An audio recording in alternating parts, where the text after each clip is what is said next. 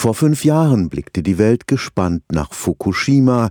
Am 11. März 2011 kam es im dortigen Atomkraftwerk zur Kernschmelze. Die Katastrophe im fernen Japan war schließlich der entscheidende Anlass zum endgültigen Ausstieg aus der Kernenergie in Deutschland. Fünf Jahre später wird jetzt deutlich, welche Jahrhundertaufgabe dieser Atomausstieg eigentlich ist.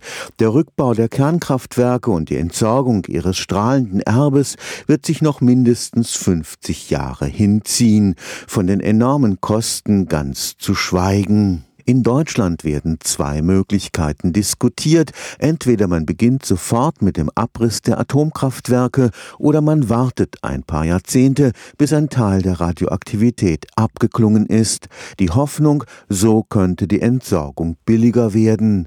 Eine Milchmädchenrechnung für Dr. Thomas Walter Tromm vom Karlsruher Institut für Technologie. Wir müssen dann eben davon ausgehen, dass wir nach 30, 50 oder eventuell sogar erst 100 Jahren dieses Kernkraftwerk zurückbauen müssen müssen. Das heißt ja eine Umgebungsüberwachung etc. Also insgesamt wird es bestimmt sehr viel teurer werden. Ich verschleppe damit letztendlich die Kosten nur auf drei, vier Generationen danach. Dr. Thomas Walter Tromm ist Sicherheitsexperte für kerntechnische Anlagen.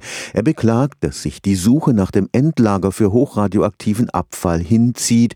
Dadurch muss am Standort der ehemaligen AKWs möglicherweise zu lange zwischengelagert werden. Wir wissen nicht genau, wie stabil stabil Brennelemente über zum Beispiel 100 Jahre wären. Wenn wir sie dann umpacken müssten für einen endlagergerechten Behälter, könnte es uns passieren, dass die Stabilität der Brennelemente nicht so ist, wie wir uns das wünschen würden. Und es gibt für den Experten noch ein Argument, warum ein möglichst rascher Rückbau der AKWs Vorteile hat.